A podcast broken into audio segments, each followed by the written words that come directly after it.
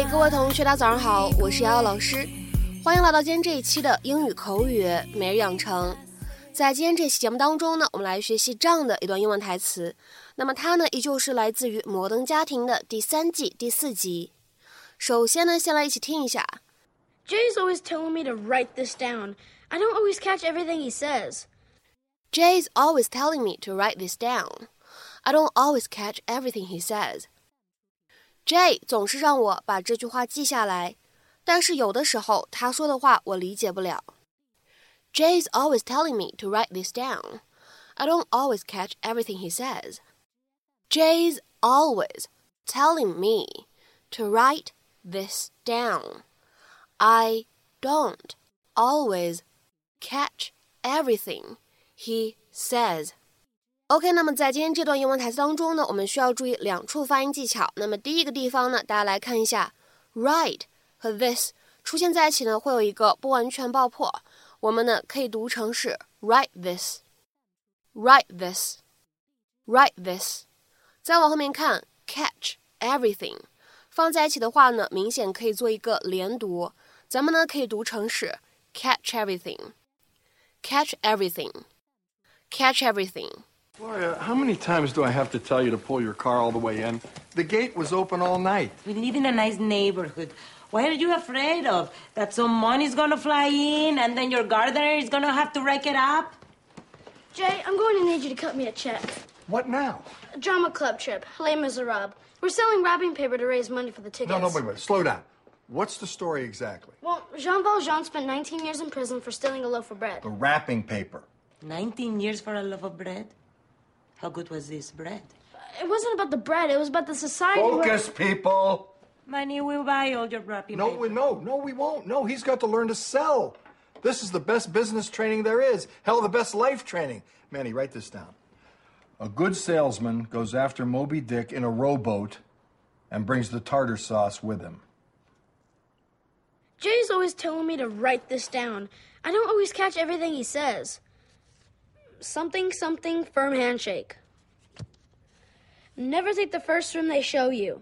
Not sure who they is. And this one just says pancakes. Cam, what's the score? 那么在今天节目当中呢，我们来学习一个非常基础的表达，叫做 write something down，把某个东西记录下来在纸上，to record or note something on paper。那么下面呢，我们来看一些例子。首先呢，第一个例子啊 ，I managed to write down the license plate number of the car before it sped away from the accident。在那辆肇事车辆飞速驶离车祸现场之前，我成功记录下了它的车牌号。I managed to write down the license plate number of the car before it sped away from the accident. 那么下面呢，我们再来看一下第二个例子。Make sure you write the directions down so you don't forget. 你一定确保你把路线写下来了，这样子的话呢，你才不会忘记。 Make sure you write the directions down so you don't forget. 再比如说，那我们来看下面这样一个例子。Please write down what I told you. 请把我给你说的用笔记下来。Please write down what I told you. 再比如说呢，我们来看下面这样一个例子：I wrote down all my thoughts in a journal. 我把我全部的想法写在一本日记里了。I wrote down all my thoughts in a journal. 再比如说呢，各位同学来看这样一个例子 ：If you remember the address, write it down before you forget it again. 如果你记得那个地址，请在你再一次忘记之前把它写下来。If you remember the address, Write it down before you forget it again. 再比如说呢，我们来看最后一个例子。Please write down your new address and new phone number. 请把你的新地址和新的手机号码写下来。Please write down your new address and new phone number. 那么其实呢，在英语口语当中，如果你想说用笔记录下来什么什么东西，你除了可以使用 write something down，或者呢 write down something 以外，你也可以说 set something down。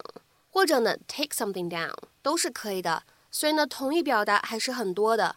好，那么在今天节目的末尾呢，请各位同学尝试翻译下面这样一个句子，并留言在文章的留言区。Only by writing things down could I bring some sort of order to the confusion. Only by writing things down could I bring some sort of order to the confusion. 那么这样一个句子应该如何去理解和翻译呢？ 期待各位同学的踊跃发言。我们今天这期节目呢，就先讲到这里，拜拜。